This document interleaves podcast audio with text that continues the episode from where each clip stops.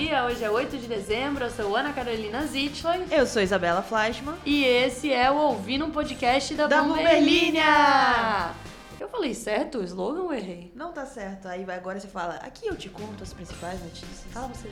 de negócio e economia do Brasil e do mundo. Obrigada.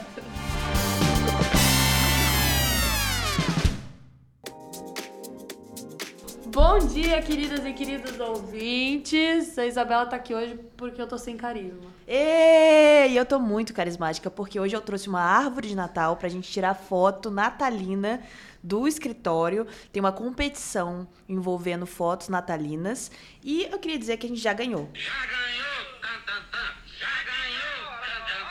Você tava preparada com esse áudio. Eu não vi você abrindo. Incrível. Eu tava preparada pra dizer que a gente já ganhou e é isso. Você tá no meu, num dos meus moods favoritos, que é o seu mood labrador Golden Retriever. É, Que é quando você tá muito feliz. E aí o tempo inteiro você olha pra Isabela, tá dando um sorrisinho, assim. o Natal faz isso comigo. Ah, Feliz Natal, Isa. Feliz Natal. É, hoje é 8 de dezembro, né? Mas tá quase lá. Já. gosto lá, pra mim, bateu o Já primeiro é de dezembro, cantou uma cigarra, já é Natal. Exato. O que a gente vai falar hoje? Hoje a gente não vai falar de Natal. A gente vai falar que o Brasil tá assumindo um papel incômodo de mediar a crise entre Venezuela e a Guiana. A gente também vai falar, e mais uma vez por isso que Isabela está aqui, pra falar sobre Venture Capital. Vamos, eu vou falar, eu vou falar, hein? Vou ler essa. Venture Capital mantém cautela no Brasil sem sinal de volta de aportes em startups. Vou contar pra você essa matéria que eu escrevi. E a Ana vai falar Eu vou falar sobre como a multa da Vale. Opa, acho que eu bati o microfone. Eu vou falar sobre como a multa da Vale e da BHP tá atrasada por questões de negociações. lembrou ao vivaço, nem abriu o título da matéria. Agora eu tô me questionando se é isso mesmo, mas, mas fica aí, fica da surpresa. Era, era alguma coisa nesse, nesse sentido aí. Nesse meandro, nesse leandro. Já se inscreveu no podcast? Ativou o sininho? Faz isso se você gosta do nosso conteúdo. Compartilha com seus entes queridos, marca a gente, segue a gente nas redes sociais e vai lá ver os rios da Ana no Instagram. Ah, obrigada. Isso, gente, é muito bom. Adotem um, um Golden Retriever humano quando vocês não estiverem se sentindo carismáticos, porque eles, eles trazem alegria pro ambiente. O mercado está sempre em movimento. Os juros sobem, o dólar desce e todas essas variáveis impactam os seus investimentos. Por isso, o Itaú Personalité tem o Ion, a plataforma de investimentos que une inteligência artificial e um time de especialistas que fazem recomendações levando em conta a variável mais importante: você. Pense nisso na hora de investir.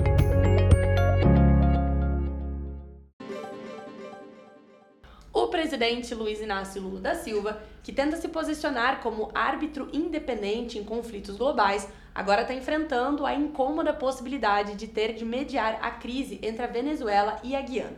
Segundo a Bloomberg News, a escalada das tensões sobre Essequibo, aquela região rica em petróleo que pertence à Guiana, mas que está sendo reivindicada pela Venezuela como parte do seu território desde o século XIX, se tornou prioridade na agência de Lula, ofuscando a cúpula de líderes do Mercosul, que acontece nesta quinta-feira no Rio de Janeiro.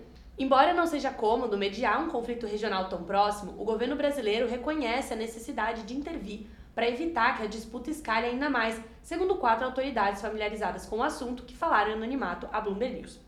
Lula, que é um tradicional aliado do presidente da Venezuela, Nicolás Maduro, e do seu antecessor, Hugo Chávez, passou horas em reuniões com os seus principais assessores de política externa na quarta-feira para discutir o conflito, considerado altamente sensível pela diplomacia brasileira, segundo as autoridades que pediram anonimato. Segundo essas fontes, o Lula planeja telefonar para os presidentes dos dois países nos próximos dias.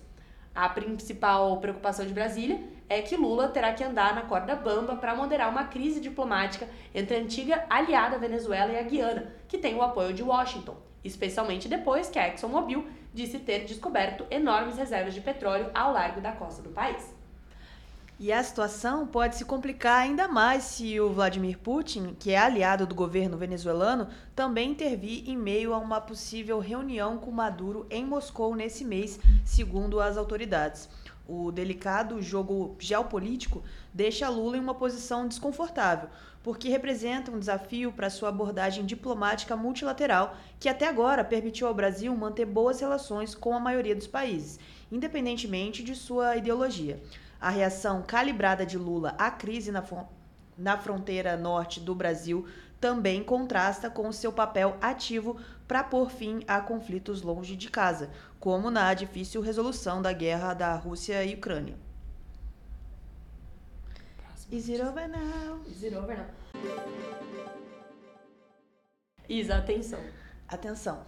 Depois de um ano marcado pela queda dos investimentos em startups no Brasil e no mundo, a ampla maioria dos gestores de fundo de venture capital mantém a cautela e não vê recuperação à frente para o setor diante de incertezas econômicas e oscilações financeiras no mundo. Professora, Oi, o que é venture capital? toda vez essa voz. Venture capital é a tradução, né, em inglês, de capital de risco. É um joguinho de investimento que você aporta um dinheiro em uma empresa que você acredita que vai ter um crescimento exponencial e vai te dar um retorno exponencial, absurdo. Que bonito. É, então você aposta nessa empresa, pode ser desde a fase em que ela está apresentando um PowerPoint com o que ela quer fazer, pode ser numa fase um pouquinho mais avançada, que ela já tem algum produto ali, e ela normalmente tem tecnologia envolvida para ter aí uma- um crescimento estrondoso. Então, o investidor ele compra uma participação nessa empresa, ele vira sócio dessa empresa e aí, quando essa empresa for vendida ou for para a bolsa, esse investidor terá um retorno aí, porque a empresa cresceu bastante. Esse é o jogo do venture capital. Muitas empresas não dão certo.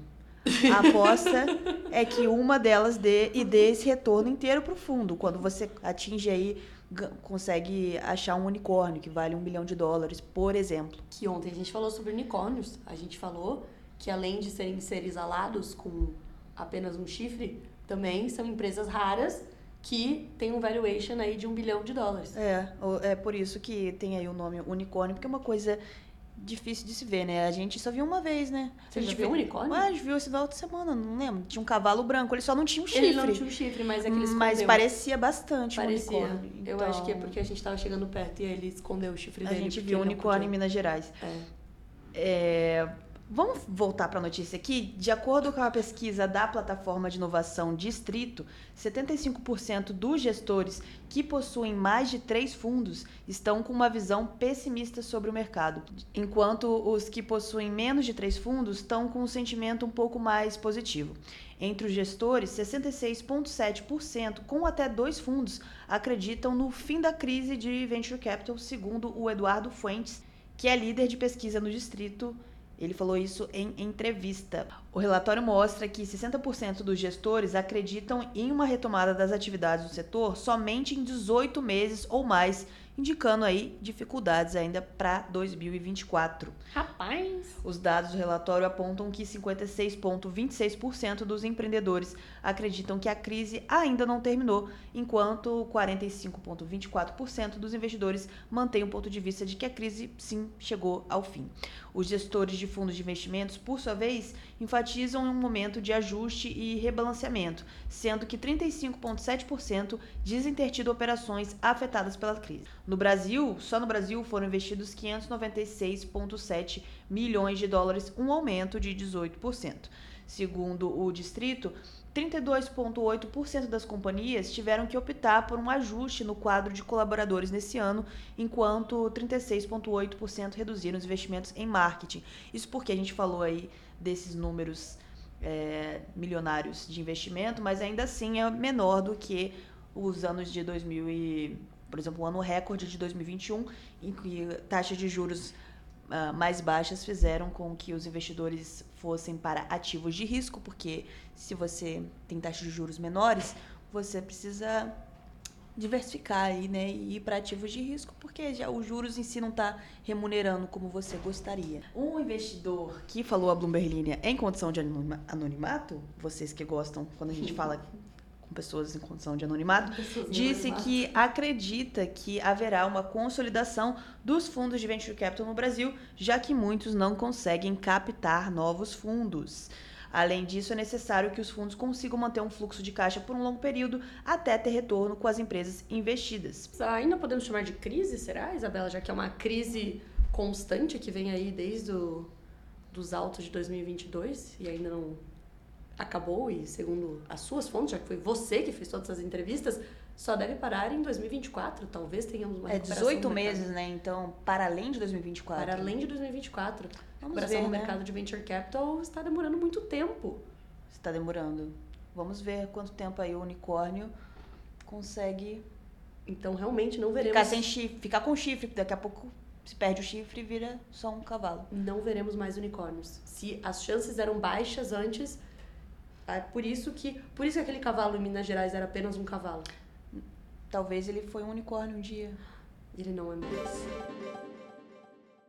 As negociações sobre um acordo multibilionário para o desastre de mineração da Samarco, a joint venture da Vale e da BHP em Mariana, foram suspensas pelo Tribunal Regional Federal da Sexta Região até o início de 2024, depois que empresas e autoridades mais uma vez falharam em chegar a um acordo sobre a reparação.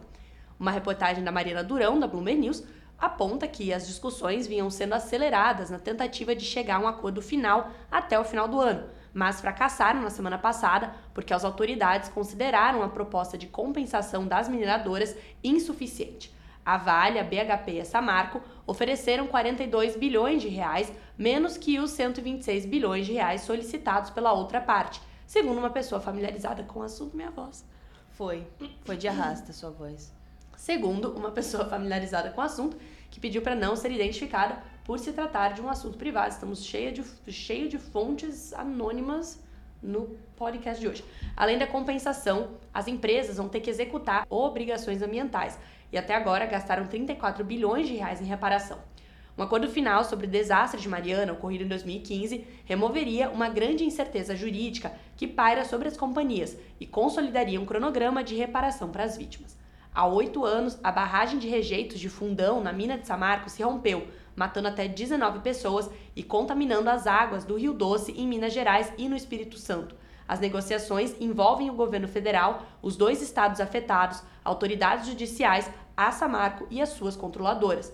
O Ministério Público Federal disse na quarta-feira que espera agora que o Poder Judiciário julgue a ação civil pública principal sobre o caso. Em outubro, as autoridades pediram que as empresas fossem condenadas a pagar o equivalente a pelo menos 20% dos lucros da Vale e da BHP nos últimos três anos. Um acordo também seria um ponto de referência para uma ação coletiva paralela no Reino Unido contra a Vale e a BHP. O caso envolve cerca de 700 mil pessoas. A Justiça do Reino Unido acatou o pedido da BHP para incluir a Vale no processo com o intuito de dividir os custos de forma proporcional em caso de condenação. Em New York. Nova York. New York. O Distrito Financeiro de Nova York está ganhando centenas de novos apartamentos para aluguel em uma antiga torre de escritórios com vistas para o East River. A locação começa na sexta-feira na Pier House, onde a construtora Van Barton Group está transformando um prédio da década de 70 perto do South Street Seaport em 588 apartamentos de luxo. É muito apartamento de luxo. Na, no começo desse podcast, a gente não falou que ia falar dessa notícia.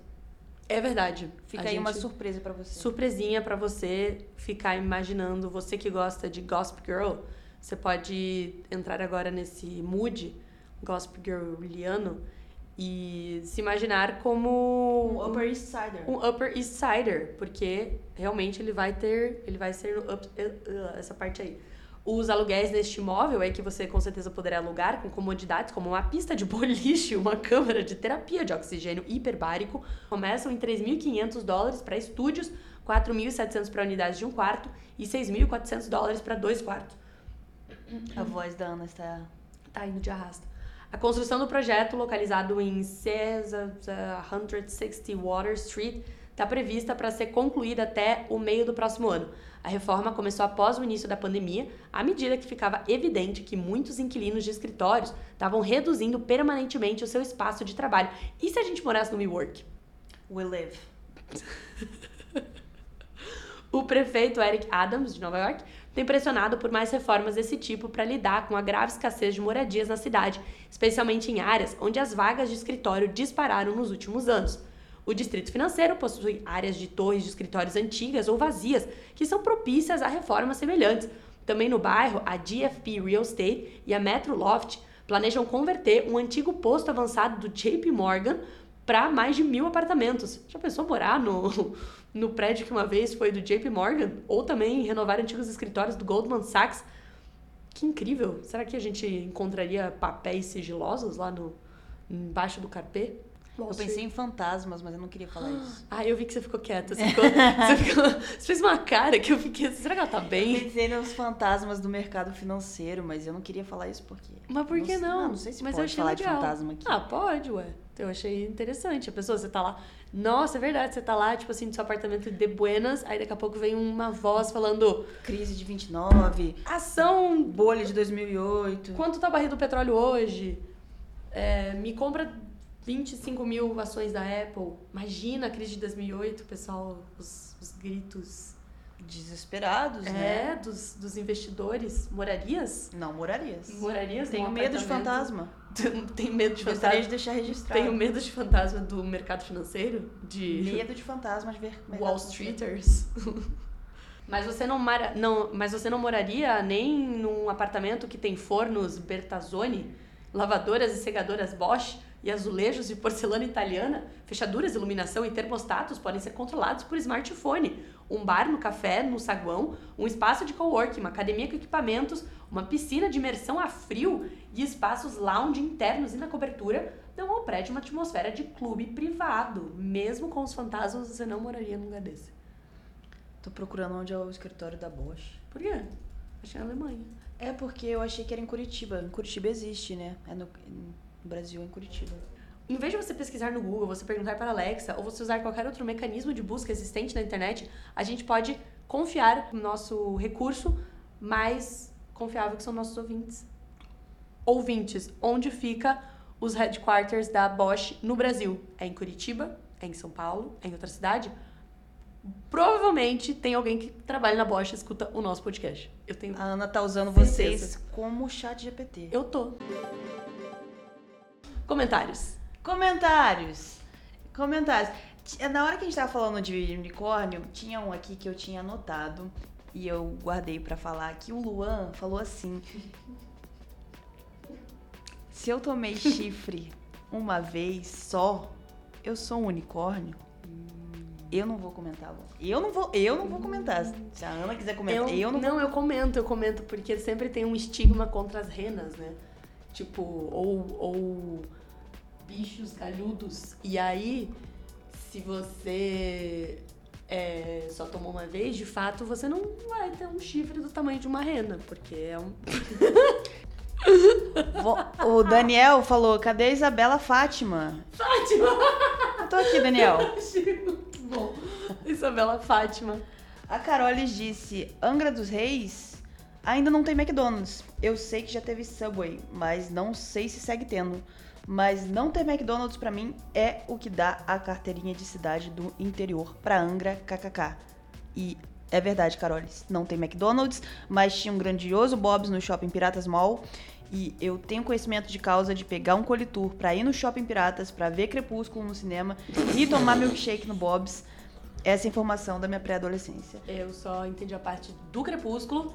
E eu não sei vocês que foram criados no Rio de Janeiro, inclu- incluindo você, Isabela, que Bob's não é um negócio comum por aí. Tinha um Bob's na minha cidade, eu não sei se ele existe ainda, ou tem dois talvez, e boatos de que ele é fortíssimo no Rio e um pouco levemente não tão forte no restante do país. Os ouvintes devem estar um pouco pensativos, né? Porque eu falei de Paraná, falei de Rio. Não, você é uma- você é vão- global, Vão você é global. um, um puzzle. Nem eu entendi. Eu tenho no meu quarto, inclusive, aqueles painéis Ah, com. você tem, você com fica barbante, desenhando. um barbante vermelho, até eu entendi da onde de verdade você veio. Eu acho que é tudo mentira. pouco que você nasceu em isso, Santo né? André. Um pouco estranho isso aí, eu, hein? não sei. Fantasmas. Ah, Luciano. o Luciano falou essa pra você, Ana. Ele falou- eu vou ler o que o Luciano falou. Posso ler? Eu vou falar. Pode. Ele falou assim: Oi, Ana Carolina linda. Só o seu podcast anima meu dia. Após muito. Após muitos anos casado, estou solteiro. Ajude divulgando. Aí ele colocou o Instagram dele. Do seu conterrâneo catarinense em busca do amor. Beijos. Santa Catarina entrega tudo sempre. Palmas, palmas pro Eu Luciano. não tenho o que falar sobre isso. Luciano né? entregou. Luciano veio e entregou. E eu ainda vou ter o meu sonho de lançar o Tinder do Ouvindo Podcast. Cara, eu fico horrorizada com, com quem chega. Tipo, eu fico pensando, sabe essas pessoas muito sérias, assim, da Faria Lima, que usam camiseta azul e não riem de piada. Não, só é rosa. E não riem de nenhuma piada. E aí elas chegam nesse final do podcast e elas escutam tudo isso. E aí todo dia eu fico olhando minha caixa de e-mail pra ver se eu estou sendo desligada dessa empresa ou não. Até o dia Ana que. Carolina, você é o cerne da Bloomberg. Não sou. Um dia. Um dia. Sei lá. Mas fica aí o arroba do Luciano. Ei, gente, quando chega nessa hora é hora de dar tchau. Tá bom? Até amanhã. Tchau. Tchau, tchau.